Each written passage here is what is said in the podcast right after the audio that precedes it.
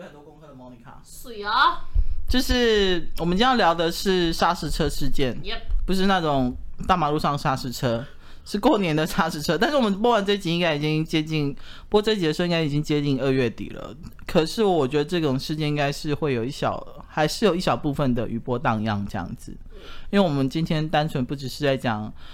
呃，艾丽莎莎事件，还有可以延伸出一些话题可以来聊。嗯、那我想要身为，先请问一下，身为两位 YouTuber，你们跟莎莎妹有私交吗？没有哎、欸，没有。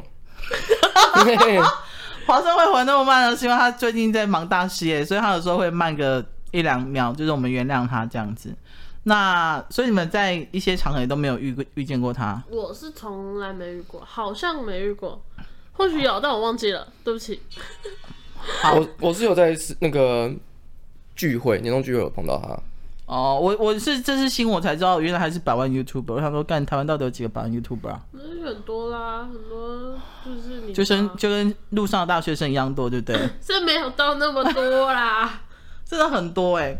然后好，我先大概讲一下，因为我觉得详细的事情发生经过大家应该都知道，所以我先做一下艾丽莎事件的重点整理。他在去年十一月的时候呢，拍摄一支有关于肝胆排湿法的影片，然后过了一个多月后呢，有一个呃台大医学应该是儿童科的呃医生，他也是一个 YouTuber 叫苍兰哥，然后针对这支影片呢，以破解骗局破解为标题，然后去讨论其中的错误资讯。然后我先说明就是呃我没有点爱莎莎的影片看，因为我不想帮他点。冲那个点击率这样子，但是我看了一下苍蓝鸽，苍蓝鸽他的影片从以前到现在，他是用比较多医学的角度去解释一些嗯、现实的东西。然后他比较特殊的是这一支，他去指证艾丽莎莎的影片呢，是用比较有点戏谑，但是他其实不是真正的嘲笑，他是希望看到这支影片的人能让大家知道说。所谓的医学期刊，并不代表就是所谓的医医学的专业，就对。好，那超蓝哥拍了这部影片之后呢，今年在今年的二月十二号，应该是初一还初二的时候，爱莉莎莎发布了一支影片。我觉得他也，我觉得他在过年的时候发这部影片还蛮奇妙的。哦，我我觉得这也许后面如果有时间可以讨论一下，他的经纪公司是帮他怎么操作的。爱莉莎在今年的二月十二号发支发布一支影片，叫做《不忍的》，他以这个为标题，然后回应苍蓝鸽的指证。然后呢，在二月十四号情人节当天晚上十一点半，艾莎莎发布了影片的正式道歉。哼 哼哼，好，但当然从十二号到十四号其实很短，大概只有两天的时间。中间发生什么事情呢？我们大家也会，我可以做一个重点是跟大家分享一下，就对。然后如果呃，有去看爱莎莎这支影片的话呢，呃，呃，应该说有看或没有看的人，我先嗯帮你们整理一下就对，就是说，哎，怎么讲？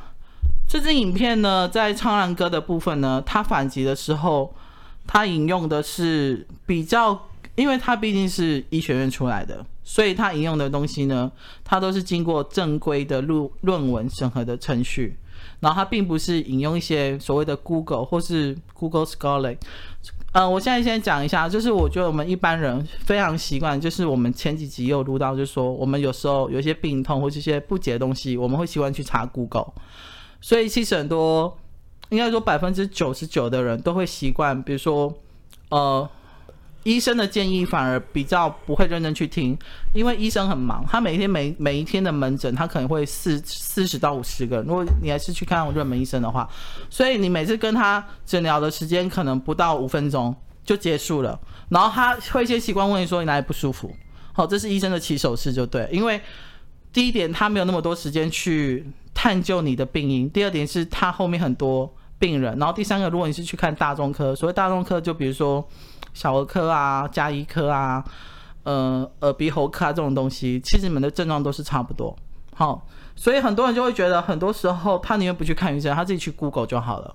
然后去药房买药就好了，或者是甚，或者是甚至去吃之前医生留下的药，或者是家人朋友的药，因为他们觉得症状都一样，所以久而久之就会有一种大部分人就会有一种概念，就是除非真的是生重病或者是急诊病病才会想要去找医生，不然的话呢，都是自己去处理就好了，这样。嗯，说 Google 看医生。对，Google 看医生这件事情这样子，然后呢，从二月十二号的艾丽莎莎发那支不忍的影片之后呢，在二月十三号的晚上，Clubhouse 在平台上有一个聊天室，它是针对这件事情去讨论。然后呢，这个讨论的详细内容，你们可以去参考一个粉砖，因为呃，应该是说由这个粉砖去发起的。然后这个粉专的名字叫“白袍恐惧症”的粉专，它里面有节录就对了。然后。反正应该是说，等一下，我因为我做真的做太多功课了，真的很多功课哎。好，我带凭我的印象讲，反正呃那一件的始末，那个 Clubhouse 里面的始末，意思就是说，当时那一个发起人他也是一个医生，就对。然后呢，他那时候是在讨论说，他想要讨论呃艾丽莎莎 VS 呃。医学生的一些状况，然后他有一用了一个很有趣的字眼，叫做“谁能拥有话语的霸权”。嗯，究竟是专业人士呢，还是所谓的 KOL？嗯，好，就是在网络上拥有所谓呼风唤雨的一些呃影响力的人，就对。然后刚开始艾丽莎她并没有在这 Clubhouse 里面，是有人跟她说之后，她被邀请了进来。嗯，那在这这个房间里面呢，很有趣。我现在没有在玩 Clubhouse，但是因为那一阵子我真的是一直被洗版，我不知道你们有没有被洗版，就对。洗版什么？洗版就是关于 Clubhouse 这个那一天晚上发生的事情。哦，我有看，但是我没我没有被洗版。好，我就看一下而已，然后就就就退掉了。好，因为我想知道艾莎里面发生了什么事情。嗯。因为到二月十三号他发布道歉影片之前，他还是坚持不把那两支影片下架。嗯。然后他说他想要去找更。呃，有力的专业人士、医学人士来帮他背书。嗯，但他很妙的是，他在这间房间里面征求有没有医生愿意出来帮他背书。哦，然后结果嘞，没有人理他。但，这只是他后面的结尾。刚开始呢，他被邀请进来的时候，当然我并没有在那个房间里面，因为我没有玩 Clubhouse，但是我都是看一些身边的朋友有进去那个房间，还有一些呃，在网络上。高度讨论热度的这几几个人，他截他们截录一些内容，那内容不外乎说呢，就是进去之后呢，刚开始，呃，那个主讲人呢，他们他有请艾丽莎莎先讲一些话这样子，那他艾丽莎莎的本意是说，他那时候在第一支影片的时候，他有讲说这是他个人的一些使用疗法。但是他有建议，就是粉丝或者朋，就是一般人们，就是如果你们要用的话，你们还是要斟酌就对。但是他没有想到，苍蓝鸽竟然，他竟然被一个月之后被一个呃医生打脸，他称为是打脸就对。嗯。但是超人哥那时候他也有在这个 Clubhouse 里面，他有出来说，他并不是打脸，他只是想要端正这个感观念就对，就是医学期刊。其实它只是一个，就像你是研究生发表一个论文而已，它并没有还被它并没有说被国际医学联盟所认证就对了，嗯，它也没有真的呃实体上的一些作为或者是实验去验证说这件事情是可以的，嗯，他只是发表一个论文，但因为呃 Google 有两个引擎，一个叫 Google，就是我们一般在用，另外一个叫 Google Scholar，就是你可以去上面查有关所有全世界的论文，各个各国语言、各个国家的都可以，各个领域都可以，就对。好，讲到这边呢，艾丽莎莎，她那时候就是有点，呃，我我觉得她那时候在那个房间里面，呃，我先讲，我真的没有在房间，我只是纵观所有人的在那个房间里面的一些内容的捷径，就对，我当然我也有看正反两派这样子。那那个那个状况是说，艾丽莎莎里面他有点站不住脚，因为其实在里面百分之八九十的人都是医学背景的人。然后人家就有点可怜，他说：“那你被邀请在里面，其实你就是有点被当做箭靶去。”对，可是有一部分也很佩服他有勇气去加进入这个房间。嗯，因为你一进去你就知道你一定是，就会分成三派，一个是医学院的，一个是在看热闹乡民，然后一个就是艾丽莎莎他们那一群粉丝或者他自己本人就对。那我觉得那时候很妙是，芊芊也被加邀请加入进去，因为芊芊她是护理师背景，嗯、对，所以她其实那时候她有给，她并没有很指名到底，因为他们应该都是同一家经纪公司，对，都是 PP 的，对，我记得都是 PP 的，对。但呃，有没有私交我是不知道，因为我不是 PP 的人。那反正他的意思是说，他是站在一个比较客观的立场，他会觉得说，呃，如果你要用以身试法去做这件事情，这件事情是没有问题。但是当你在做同时，或是结束之后，你应该要向身边有医学知尝试或是医学背景的人先去先去咨询。然后确定说，我这样子做是对的吗？嗯，或者这样做是不对的吗？这样子，因为每个人体质都不一样。嗯，也许那一套在你身上真的是有用的。even 你在影片里面加了一些警告标语，好了，可是那可能在你影片的里面可能就百一百分之一而已。嗯，因为我不知道你们有没有看过影片，有看过？嗯，有看了一下。那你觉得怎么样？你说那个艾莉莎莎还是哪个的？哦，艾莉莎莎。嗯。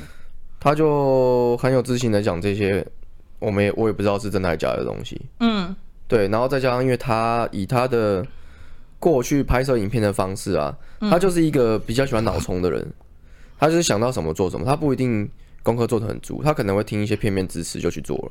我觉得这是他比较冲动的地方。可是我相信，因为我们都是拍过跟剪过影片的人，对。在剪的时候，你们应该会知道这影片能不能放，对不对？这一段影片，我觉得他从头到尾都不知道能不能放，所以他不会有这样的觉察。对，他根本一开始就不知道，所以他在做这件事情的时候，他不可能会再度验证，因为他只觉得他自己做的是 OK 的。嗯、而且，其实以 YouTuber 来说啊，测试这些东西啊，嗯。这是因为他碰到医学的东西，但如果你一般的其他人来说，其他其他题材来说，YouTuber 是不负责的。他们在测试的过程中，甚至他们的结语啊，他们都是不负责的。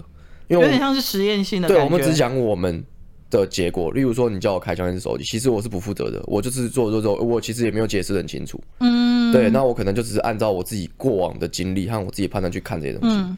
因为你拍摄一支影片，如果要每一次都要很多，例如说我拍手机就要三 C 打人验证那个倍数。那不管是拍什么都叫人背，那其实那个是非常累的。一般 YouTuber 应该是不会做，会耗费会非常多的时间跟精力。对，我觉得艾丽莎做错的唯一一点就是她不应该做知识型的背书，你可以做其他娱乐型的东西。我旁边有一位小女孩，她头已经点到了。对，因为因为为什么我们做这些事情是不用背书？因为这是娱乐型，娱乐型见见仁见智，你可以不用很专业去讲，你也不会因为这样就误导别人。嗯，对。但是她做的是知识型的背书，所以她本来就不应该做这样的事情。这是正常的。好，我我当然我对我我我赞成华生的说法，就是第一个他本来就不知识型的，因为从他以前到现在影片，他嘛要么就是娱乐型的，不然就是比较是呃，他顶多就是认真做功课的娱乐型，就这样而已。对，或者是他会拍一些去享受一些高档的东西，对，炫富的一些影片，对，因为因为对对我来讲，如果你本身就不是有钱人，然后去拍一些有钱的东西，那就叫炫富，对。好，OK，我觉得他第一支影片我出来之后，当一个多月，当然在这一个多月内，他继续有拍一些他的夜配影片之类这样子。那因为我跟苍蓝鸽也不熟，跟艾丽莎莎也不熟，那苍蓝鸽可能会觉得说，可能看不下去，因为他可能看他下面留言。那我等下再再来讲，有有有人说苍蓝鸽要去蹭艾丽莎莎的流量热度，这个我等下会有另外一番解释，就对。所以在艾丽莎莎第二支影片的时候，他有。他有在影片里面简单的讲一件一些一些话，就对。第一个就是他说他不会下架之前的影片，哦，就是第一支影片就对，因为他觉得他做的是对的事情。然后第二个呢，是因为前他的第一部影片在上架之前已经在 Google 上做足功课了，所以他觉得他没有立场下架。这是他的第二部道歉影片，把、第二部的呃我不忍的这支影片里面提到内容。然后第三个呢，他说他引用的书籍已经得到很多商业界的名人背书。那你们知道他们所谓商业界名人背书是谁吗？我随便讲几个，你们就会一直翻白眼，就对。他商所谓的商业界跟什么专业人士的背书呢？有比如说，干我讲名字吗？你讲啊，这个大家都知道啊。好，一个叫李德初的教授，他是教授，他是什么教授呢？他是常常崇尚自然医学的名医，然后但是呢，他曾经有被告告什么呢？他贩卖禁药，叫做视力镜，然后缓起诉就对。然后另外一个肾脏科医师呢，叫江淑慧医师，他也是崇尚自然疗法，但是他现在卖开，他却在卖场开启就是虾皮面，然后再卖牛樟汁，嗯，就类似这种拐瓜裂枣，对我来讲就是拐瓜裂枣的医师就对。还有就比如说。哦，叫王康玉的自然派自然派的药师，他号称呢不吃药最健康的药师，但是呢，他之前是极味服饰的创办人，嗯，对。然后极味服饰呢，其实你现在你知道他现在现在全面停售，对不对？因为他里面有致含致癌的药物成分，就对。所以应该是说，他所谓找的呃那些所谓的健康专业人士的背书呢，对一般的医学界来讲。都是嗤之以鼻，跟他们不是清流了，对。对啊，他们不是清流，对。然后呢，还有一个就是，他觉得，他觉得自己，他他唯一有一个检讨的地方，就是自己没有在当时加加足一些足够的标语，或者是用比较放大的字眼，然后再去警告大家就对。然后最后一个呢，他有提到说，唱歌没有经过同意大量引用他影片。所以有妨碍名誉之嫌，他也可能会告他。嗯，对，嗯，我，我觉得他在第二部影片的时候，我不知道哎、欸，我我相信他的经纪人跟他的，因为他不是一个所谓的个人经纪，他是有一整个很完整的经纪公司，嗯在帮他处理操作这些事情。所以回到先回回到这一块里面，就是。他的经纪人或是他经纪公司的老板，怎么会允许或是放任他再去拍第二支影片反击这件事情？嗯、我觉得反击倒是其次，主要是内容的问题。嗯，因为你在第一支影片的时候，就是已经就像华生刚刚讲的，你不是这种类型的人，嗯，去碰这种专业领域的东西。那你在第二支影片的时候，又以这么强硬的态度，一定会让人家觉得很不爽。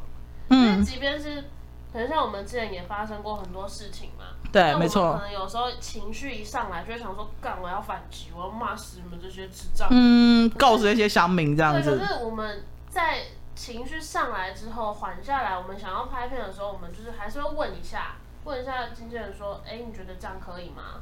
那也许因为莫妮卡算是比较尊重我们的人，他知道我们可能有时候是。也不舒服，我们想要拍，那他就告诉我们说哪些话不能讲，哪些话。我跟你说，我真的都会警告他们哦，而且我会把最坏状况让他们知道。对啊，就是他会告诉我们说，你这样子可能会怎么样？那你要讲的话，哪些东西尽量不要去讲。嗯，我觉得就是这是一个经纪公司应该要去规范他的事情，因为莫妮卡自己一个人，他就可以想到这些事情。你这么大一间公司，怎么会没有想到？又或者是。艾莎她自己就是没有经过同意，就是自己，她可能就不管了啦。对，她就什么都不管，就是你知道情绪上来了嘛。我因为其实老娘不忍了这样。我不知道他们现在 B B 是长什么样子啊，嗯、但是，呃，应该他们越大，他们真正的精神的领导人物就不会在里面去去跟随这件事情了。他有做更重要更重要的事情要做，所以他们留下来的经纪人说不定经验根本就不足，嗯，或甚至是他们根本就管不动艾丽莎莎。是有这个，是有这个情况的。OK，对，因为其实你说是经纪公司，但是他是认真来说，他又不是真正的经纪公司。因为真正经纪公司是会管管这些 KOL 的，没错。但是他们其实应该算是互惠合作的概念。啊、嗯，我觉得，我觉得他们他们不算是真正的经纪公司。嗯，也可以合作。对，我觉得他们就是合作，然后帮你谈 case，然后固定帮你抽成，然后就是只只跟我们合作这样而已。嗯，对，认真来说，他们不像以前那样传统经纪公司是可以帮你照顾的好好的那种的。真的，因为我相信艾莎在二月十号正式道歉。第一个是，我觉得网络跟媒体的声量已经排山倒海而来，就是因为刚开始艾莎抛出第一支影片的时候，还是很多所谓的沙粉上去，而且跑去苍蝇哥那边攻击他，对不对？嗯但是当几个小时之后，风向完全改变。当有一些医学人士出来开始帮苍蝇哥一些背书，然后越来越多人出来支持苍蝇哥的论点的时候，那个风向是完全改变的。那我我我也来聊一下，有人说苍蝇哥想要去蹭流量这件事情。那蹭流量这件事情呢，其实并不是那么容易，因为呢，你要去做社群，去做 YouTube 影片，都要相当的程度去了解所谓的演算法。那你即便不是用非常相当科学的方式去分析呢，也要在一部影片里面创作过程中去学习，然后你还要去针对时下主题做观点分析跟回应。这本来就是一个创作者会会做的事情。那很多人会对于大量的恶意蹭流量感到反感。我觉得，呃，对于单纯蹭流量这件事情，倒不用太负面评断就对。因为苍兰哥他也不是每一部影片都会针对艾丽莎他所去回应对不对。我相信他应该也是，嗯。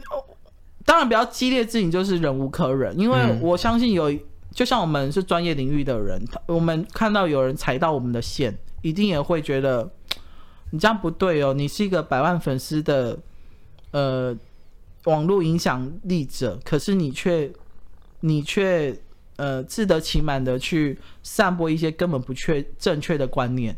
嗯，这件事情看待所谓的专业人士，而且又是跟。身体健康有关的，嗯，我觉得这些东西是，好像有人因为这样子去住院呢、欸。我有看到有人你说真的是只喝橄榄油之类的，对，他们去做，然后有去有住院。我我有看到有有人在分享这件事情，然后说他这样做真的还蛮不 OK 的，嗯，对。然后我觉得这个就是其中一个效应，而且你说蹭流量这件事情，我觉得对 YouTuber 来说蹭流量对我们来说是基本功，嗯。那为什么网友会很常出来讲说蹭流量蹭流量？其实蹭流量还是有分的，嗯，因为像有一些专门在攻击别人的黑特，在呃在 YouTube、哦、台湾台湾 YouTube 现在其实比较少啦，真的蛮少的，偶尔会有这样的人，但是他们本身他们的影片去看呢，他们本身影片就蛮具攻击性的，嗯，其实很多人都是这样，其实像嗯像恶棍那边的人底下都蛮具攻击性的，但他们起码他们。不会到处去考攻击人，他们但他们在影片里面，他们攻击性是强的，所以如果他今天去是他们来做这件事情的话，他们也不具备这样医学背景，那他就是在蹭热度。就是如果他今天是他们没有医学背景，然后他们也没有任何立场，但他们就出来攻击他，那这才出来攻击艾丽莎莎，对，这才叫蹭热度。对，因为其实蹭热度每个 YouTube YouTuber 都会做，都很简，这个算很简单，嗯、但是不会有人做到太过太过分。或是踩到那一条线就对，对对，那真的在蹭热度的人就是比较会有问题，就是大家其实都在大家开玩笑嘛，嗯，就会说那个自己其实也又又有流量可以赚这样，对对，因为自己其实是最爱做这件事情的，对，但我相信他也有一些心理准备啊，所以他这次没有在没有没有做这件事情，嗯嗯，对，还有包括啊，好像你说那恶棍是不是？对，哎不，嗯，不是志祺七七哦，志祺七七，因为志祺七七是他没有拍吗？他们好像没拍，然后那个。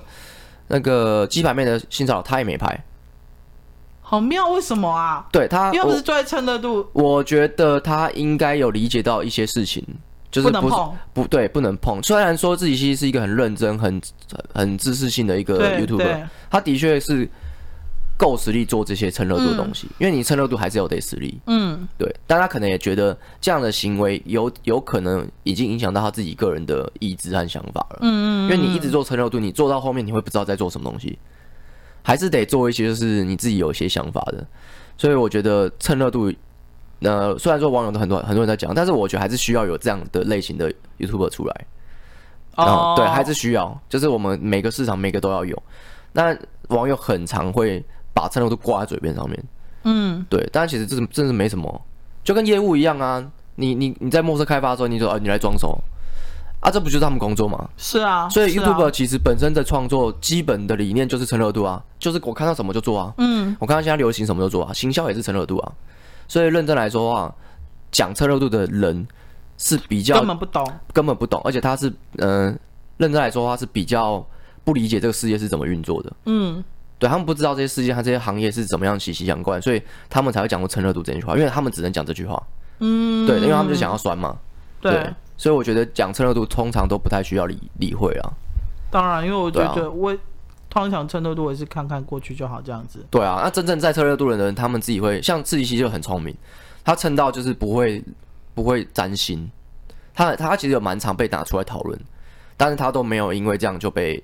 被黑化掉，被黑掉，然后或是被击倒，这样代表他有一定的实力在。我因为我发现我有几次会看自己七七的影片，是他虽然刚开始他会讲他比较主观的意见，可是大概到中后段之后，他就回归到一个很中立的一个论点。对对对对，他就会丢给你去思考，说到底哪一方才是对的这样子。对，因为他做的类型实在太广了，所以他不得不做中立的评论。但是这样子做久了之后，他他自己会受伤。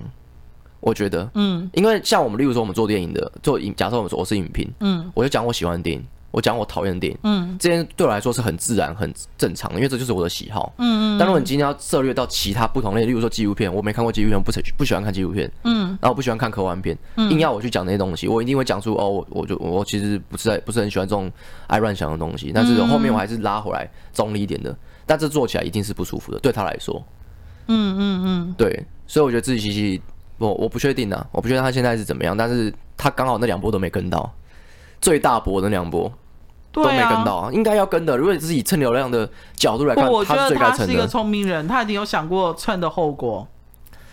对，但是以性骚扰来说的话，他蹭应该不会不会怎么样。哎，讲到性骚扰，你知道鸡排妹，你知道吗？他最近又开了一个呃，就是征稿，就是如果你有曾经被性骚扰或是什么，就会欢迎投稿这样子。嗯，你知道我去看了。各大的不管是新闻平台啊，或者是一些呃网络上的一些分享，就对，嗯，我发现到现在哦，还是有百分之八九十的人会觉得说，怎样你鸡排妹要人家二度伤害，是不是？嗯，就是你又要人家讲出这些东西不堪的东西，然后被你拿来当做展览，或者是来当做你其中的一个武器，就对。嗯，我觉得会讲这些话的人都是。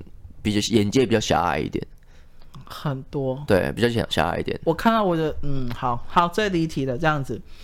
那我我觉得回到这个事情上，因为其实我很少会对于一个呃 YouTube 的事件那么关注，是因为可能呃我我们家族里面有好几个是医师，我哥也是医师，对不对？嗯、然后再加上我有时候会看一些医师在呃广告或者是节目上。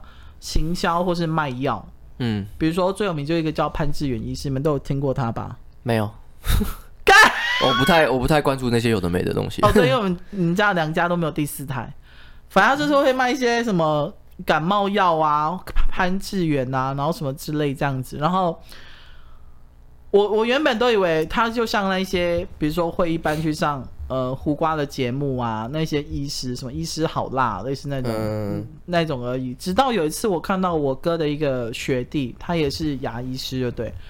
然后他在他的线动上突然间在骂这个潘志远医师，就对。然后我还想说发生什么事情去看，原来呢，他是医学界的一只害虫，他其实做了很多跟他的。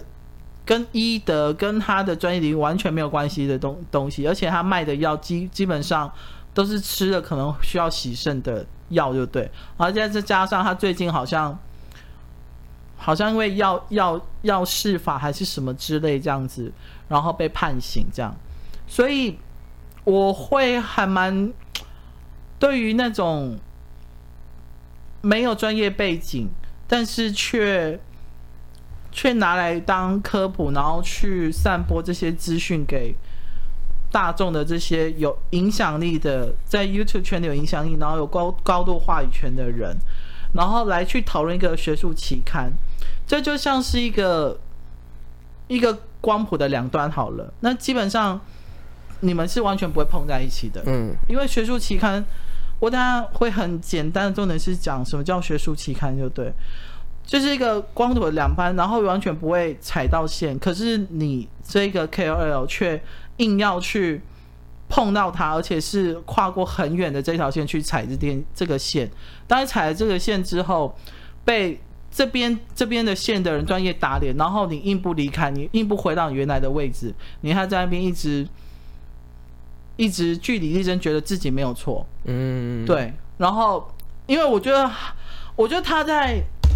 过年的时候上传这部影片也很笨，为什么呢？因为过年没有什么新闻。嗯，过年要么就是哦什么出游人潮塞爆，然后什么 不然就是有什么有人在吵架，然后对对对对对对，就什么要放鞭炮烧到隔壁的村子，什么类似中乐透之后没中奖，然后打老婆。对对对，或者什么，我看到一只猫跳上去，然后我就买了一只刮刮乐，然后中五百，这种很很那种鸡毛蒜皮，或者什么总统来拜年之类这样子。嗯，我觉得他最笨就是他在过年的时候发这个东西，所以不会，他可能觉得很聪明，因为他会觉得应该会，哦，大家都无聊都会看，他会中哦，对。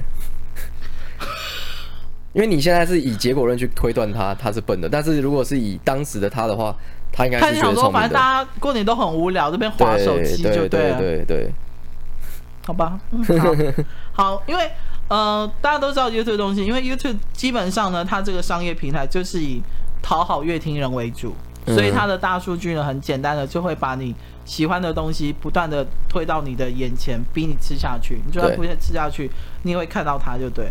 但是学术期刊不一样，因为学术期刊呢，它主要投稿投稿期刊的人呢，大部分都是已经有博士学位，而被邀请去审查期刊的人也都是博士，所以得到这些审查者的青睐呢，基本上都是经过博士认证的博士。当然，这其中有一些操作，像是刻意去引用可能的审查者的文献，那就是等于说我去讨好那个。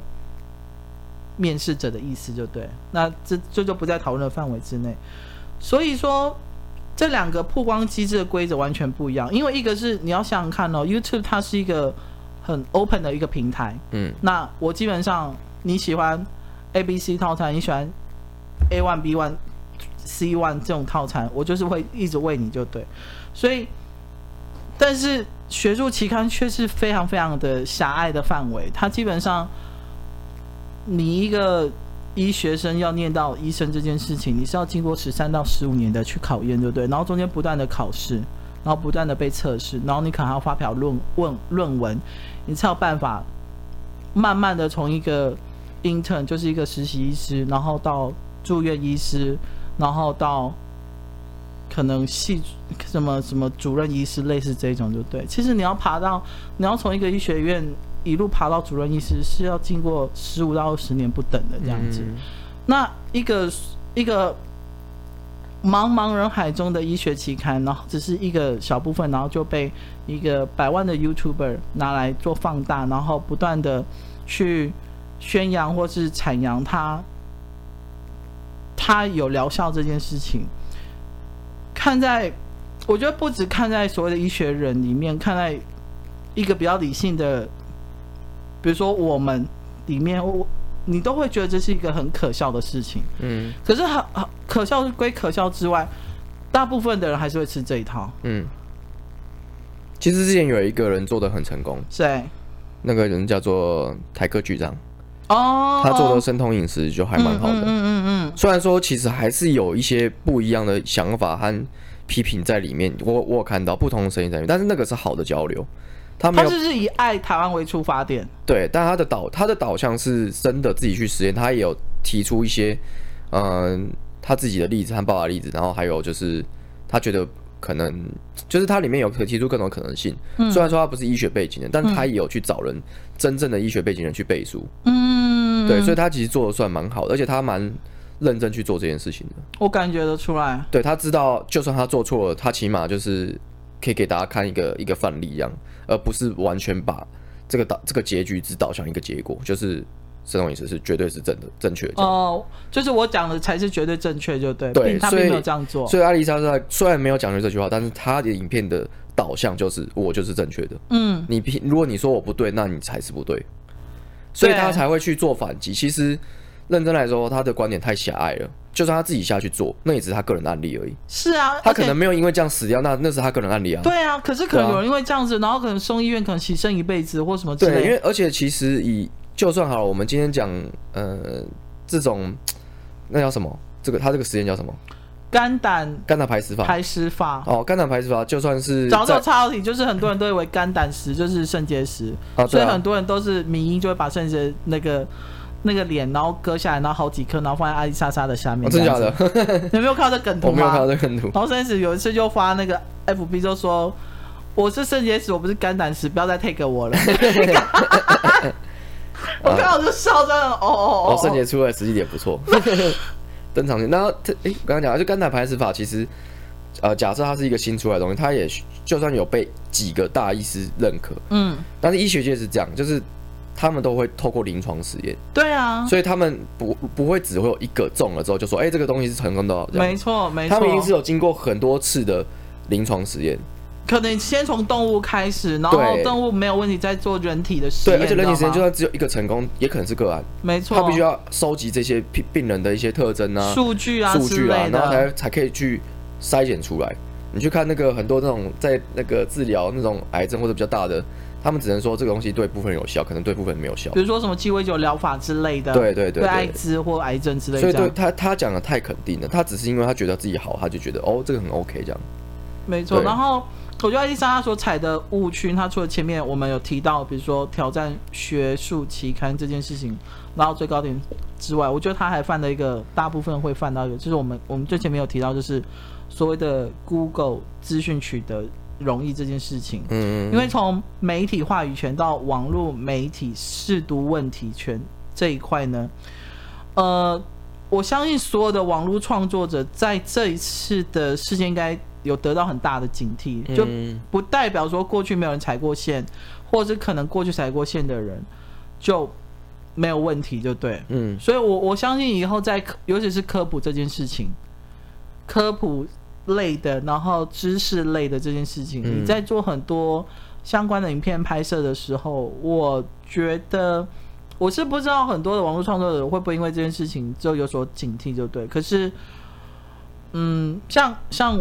我也是笑笑的经济活动这一块就对，那比如说他就很明确讲说，呃，医药的啊、食品的、啊、他都不接，嗯，对，even 比如说，因为有一些厂商会说，不然我今天送一些 sample 给你吃看看，你觉得有效再帮我们做倍数这样，他也是不接就对，嗯，对，就是有些人会比较小心保护这一块，因为真的每一个人的体质都不一样，然后，呃，因为有人看了艾丽莎莎影片之后，就真的跑去检举了。所以食药署已经有说他们已经看过这影片的，他说经过判定后认定是夸大不实跟容易产生误解，所以会罚钱哦。但是罚的钱呢，可能是四万到四百万。哇，这个这个四万呢，这个你超高的。对，然后呢，其然后呢，因为他判定是散播食安谣言跟不实讯息，对，而且是有损害于公众。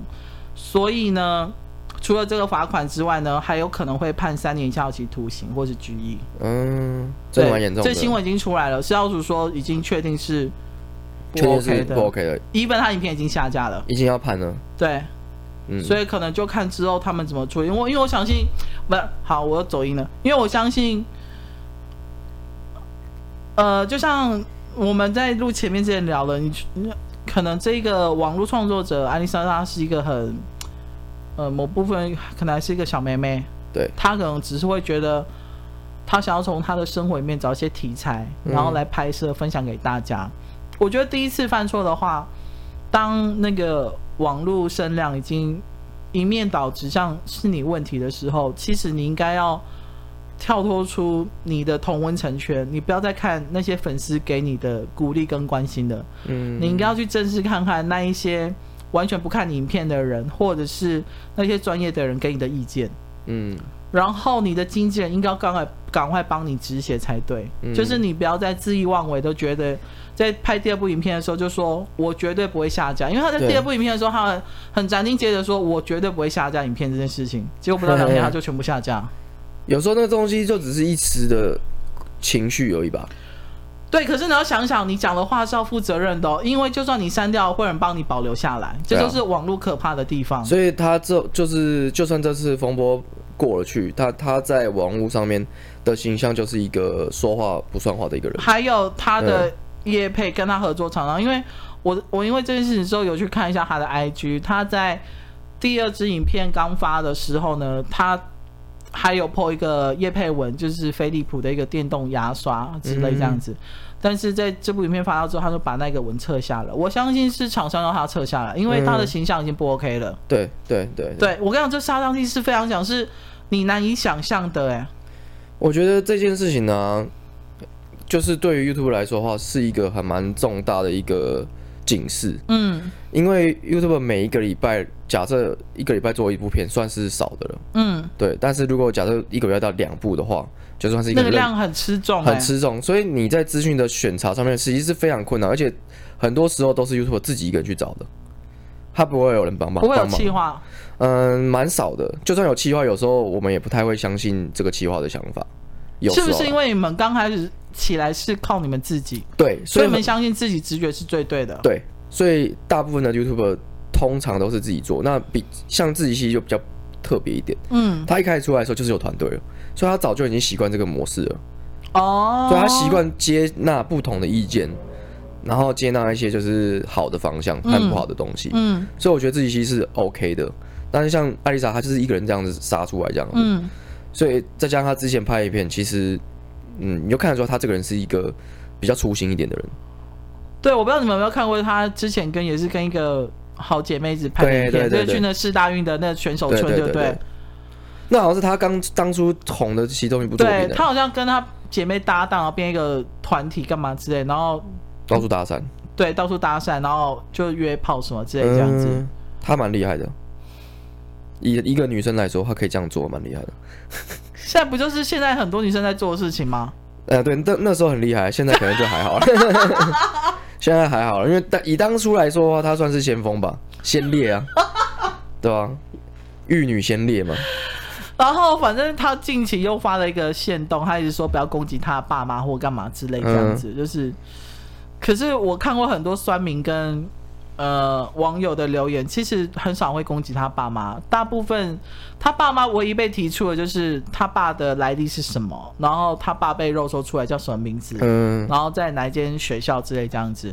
可是很多人攻击的反而是艾丽莎她的学历，嗯，就是我觉得清大的，对，清大文组，嗯，可是他是转学，因为他说好像是说他在哪间学校念不下去，然后才转学，然后。对，福大，然后更妙是他之前还有在写网志的习惯，嗯，他就有说，呃，清大文组都很无聊，每天只要打麻将，然后就是就是做一些开心的事情，这样子，嗯、对对对对对对。对，很像我以前的生活。对，对我觉得这这都在所难免，因为嗯，年轻人哪一个不爱玩就对，对啊、可是当你变一个。我相信他原本是半个公众人物，可是因为这件事情之后，他真的变公众人物了。嗯，然后你说以前做的事情，不管是那个年纪会做的事情，你现在都全部被放大，然后拿出来鞭尸。嗯，我相信这也是他始料未及了。嗯，然后好，我觉得最后一点时间，我可以来跟大家分享一下这本书，叫做《神奇的肝胆排石法》，到底在冲啥小就对。让我们来看一下这本书的作者，然后呢，他是一位。替代医学，什么叫替代医学呢？他不是医生哦，也不是护理师哦，什么都不是，他是位替代医学。替代医学意思就是说，任何不透过医学来达成治疗的手段。所以，举凡宠物沟通、喝能量水、喝符水、按手祷告，都是替代医学。哦，对，这、就是说替代医学，因为这个在美国比较流行，可是在台湾很少，就对。那这个同作者呢，同时也是一位。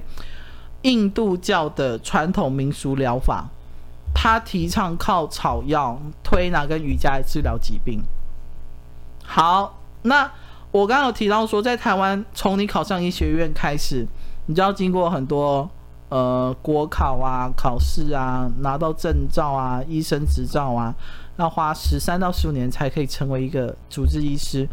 可是呢，你在美国，如果你要成为一个职业的所谓的执就是执照，呃，执照有执照业业认证的这个替代医学呢，完全不需要任何训练，你只要接受两年两百个小时的培训就可以了。你看了，我们光是住院医师一个月在医院的时间，常常可能就超过三百个小时了。嗯。那可是这个所谓的替代医学，他却需要，他却只要接受两年两百小时的培训。他就可以去做一些非医学类的治疗方式。好，那作者的这本书呢，还接到一些一些名词，我觉得我大概讲一下，因 为我在做这些功课的时候，我就觉得艾丽莎莎，你怎么会相信这样子的人，然后去拿自己的身体做实验？就比如说，作者说提到说，比如说看他看你的眼睛，他就知道你是什么病了，怎么去医治。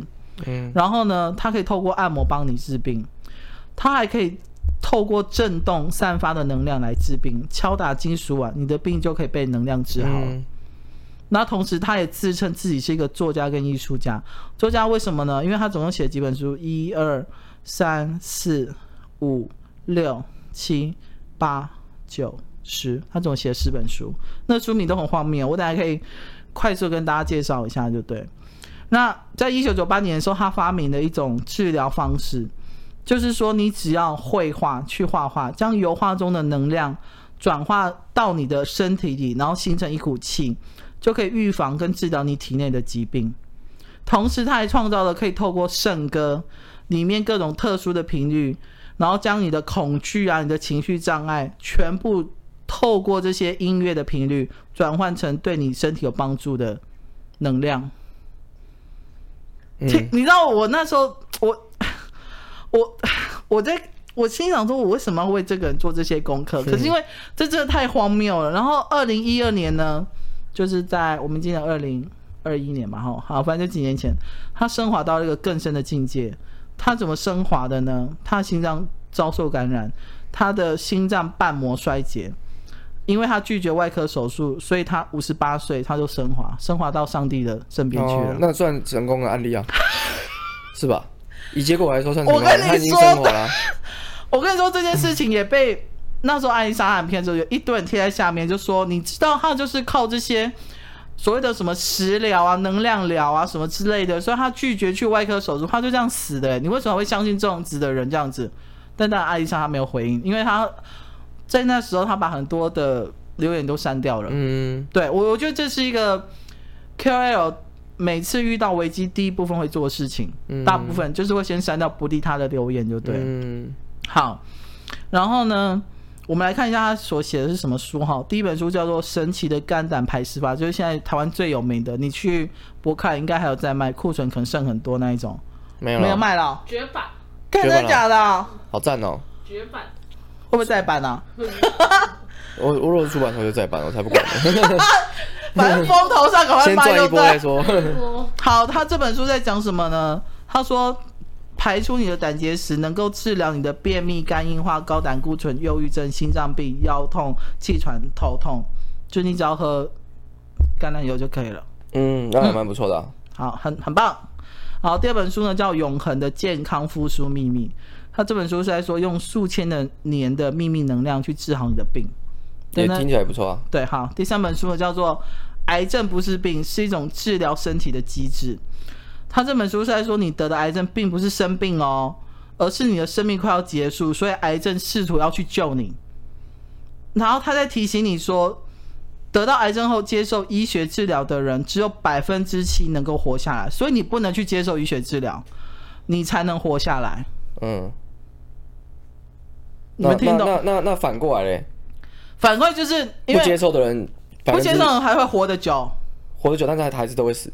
对，可是会比去接受医学治疗的人活得更久哦。因为他说，你得了癌症，就是因为你的生命快结束了，所以癌症再给你一个新的生命方式。哦，是蛮不错的见解啊。好，下一本书叫做《揭开双重的面纱》。他说，透过解放自己，在生活中施加吗他裸奔之类的，施加所有的限制，你就会发现。能够更清晰的看到这个世界，你会发现这世界上所有的错误、所有的意外、战争、恐怖攻击，都可以让你看到更深层的意义。对，嗯、所有人也会看着你。当你裸奔的时候，解放自己。好，下一本书叫做《使用阳光治疗自己》，就是他说你戴太阳眼镜呢会害你得癌症，擦防晒乳会害你得癌症，所以他教你透过晒太阳来预防跟治疗。治疗哪些呢？哇，好多病啊！糖尿病、痛风、类风湿关节炎，布拉布拉布拉，然后坐骨神经痛、气喘、烧烫伤，烧烫伤也不要去擦药，你只要晒太阳治百病就可以了。嗯，啊，癌症不是为了让我有另外一个生命吗？他现在又要我不要得癌症，就癌细胞本来就在自己身体里面了啊。你不要太认真去看了。我只是觉得很很有趣，分享给大家。他下一本书叫做《结束艾滋病神话》。哦，这个你有听过？不是，我知道他关于这方面的言论。他说艾滋病不是一种会传染的疾病哦。那是怎么样？HIV 也不会破坏人体的细胞，异性恋更不用担心艾滋病。嗯，啊，就这样而已。对，他的意思是说，艾滋病呢，你们不要去恐慌它。因为这不会传染，这是可能是命天命天论，就对，嗯，就是你得就是会得，嗯、然后呢，艾滋病也不会破坏你的细胞，嗯，所以当你开始出现一些乳疮啊，那些水泡之后，那是在一种复原，所以你也不用去看医生哦。然后就算他说艾滋病都只有同志会得，对不对？然后异性恋的不用担心，所以你们要不要戴套，要不要乱交杂交、哦、都没有关系。对啊，就是在歧视同性恋。好，下一本书叫做《疫苗国家》，一次接种就中毒。他怎么那么多书啦？我跟他十本书快讲完了。好烦哦！反正他都已经死了。他说世界上大多数的疾病都是国家给你打疫苗造成的，所以千万不要打疫苗，否则你会生病。嗯。他因为疫苗本身就是病毒嘛，你们知道这件事情吗？嗯。对，就像你去打流感一样，他就是把病毒打在你的身体里面，然后跟你的病毒对抗。哦。西药也都是以毒攻毒啊，互咬就对了。嗯，好，还有一个呢，下一本书叫做《减重感觉很棒》，他是说只要透过心态跟作息的转换，不用锻炼，不用手术，不用节食，不用任何的方式，你只要用心智去控制，你就可以减肥。哇，我一定要买这本书。好，它只有原文版，然后在亚马逊上有，我再帮你买。那他是真理耶。他讲的东西如果都中的话，就是真的是事情。我觉得最讽刺的有一本书叫做《再也没有心脏病》，他自己写的，可他是因为心脏心脏的那个瓣膜衰竭死亡。死掉。他说，他说教你能量的秘密，但那个能量秘密只有在书里面才看得到。他说可以预防跟治疗心脏病，可是这本书出来两年之后，作者就用实际行行动来证明自己再也没有心脏病。因为他已经挂了，挂了，超好邪恶哦！干好，最后一本书叫《再也没有糖尿病》。他说，糖尿病是人为造成的，也是工厂造成的，所以只要你不接触工厂制造食物，你就不会得到糖尿病。就算你得了，也可以透过能量逆转你的身体，让你再也没有糖尿病。嗯，对啊，没错啊，你只要会能量就可以了，像超人就是啊。其实我觉得。因为我看过小玉去花莲的那个能量磁场三小三小，嗯，嗯，我觉得也许它是有它的道理在的，就像气功一样，对，只是它不不应该去夸大，对，去夸大，然后去很斩钉截铁的告诉人家说你不要看西医，那没有用，对，你只要去晒太阳就好了。对，我觉得真的太，你癌症不要去做化疗。其实我刚才也有一样的想法，我只是我不理解他为什么会一下做这样事，又一下做这样事，就是对，因为他的他的。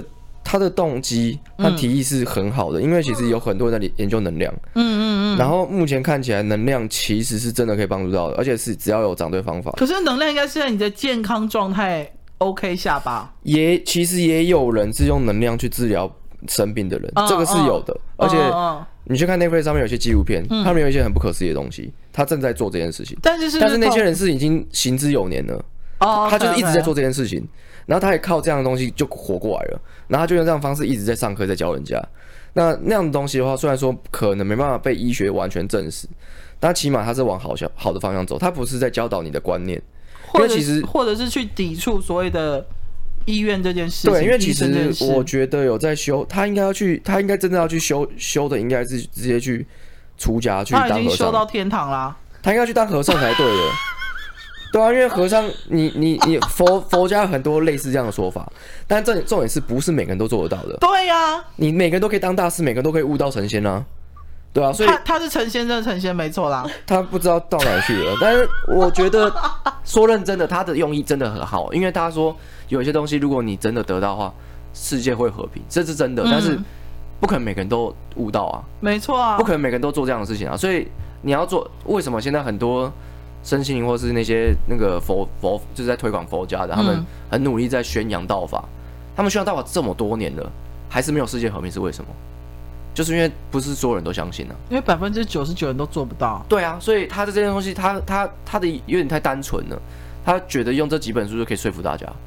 他说服了艾丽莎莎。那 OK 啊，那中了。然后就他又害他伊莎又害到别人，然后去住院。那这样那就不是正确的啦。你看，如果他今天这本书可以误导艾丽莎莎，那但同样的，他也可以误导所有人。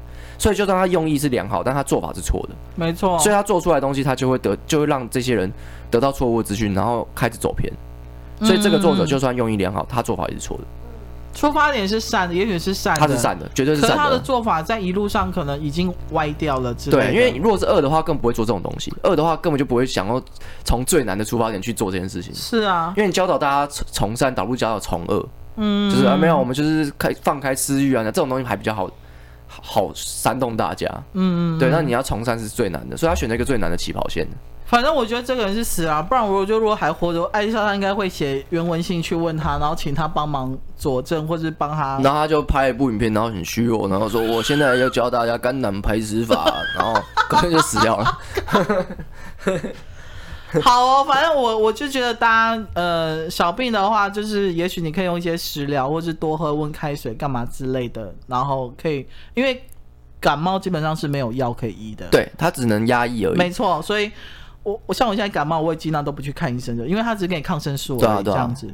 但是有大病呢，或者是真的会危害到你生命安全，你真的还是要去医院看医生，就对。我建议大家还是去，呃，去看中医，中医真的好好好很多。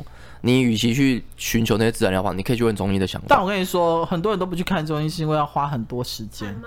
对，对，但是中医的确是最好的，因为我透过中医理解到很多事情，就是他们包括就是。你去看每个中医哦，嗯，他们每个人都会说啊，你平常怎么样，工作压力太大，怎么那怎么样，他都是从你心理健康去做推推算你的身体状况，或是你最近是不是又晚睡啊？对对对对对对对，嗯，不像医生的话，是直接从症状去判定，没错，但是中医是从健康去判定推算你的症状，所以这个、啊、这两个出发点是不一样的，没错。好，就是啊，你要结尾了是不是？没关系，你可以再讲一下。因为爸爸是他算是一个蛮。就是很古板的那种中医了，传统，嗯，传统。可是，在我妈妈得癌症的时候，她、嗯、第一个反应是告诉妈妈说：“你去做化疗。”就是她相信西医的这个东西可以帮她消除化疗这个东西。嗯，你身体的状况之后，爸爸就是帮她调这样子。嗯，对，中西合并就对。对，其实她在化疗过程，一般人化疗会很虚嘛，我妈妈其实算是算健康的。就是他整个，那有掉头发吗？当然有，还是有啊。OK，就是可是他的身体状况是 OK 的，嗯，就是大家看到他也会，就看不太出来他是有癌症的人这样子。嗯，所以我觉得，就是大家还是要去。还是要相信医学啦，不要太就是说，不要去相信期刊或者一些书籍。应该是说，你还没有足够的自信找到这个是绝对是真的的话，还是去相信现在所有的。没错，当你又是在某一块领域有影响力的人，对，你总不可能像心脏病发没有，我想有能量，呃，我不要吃药，嗯，都要死了，好，那你就去死吧，拜拜。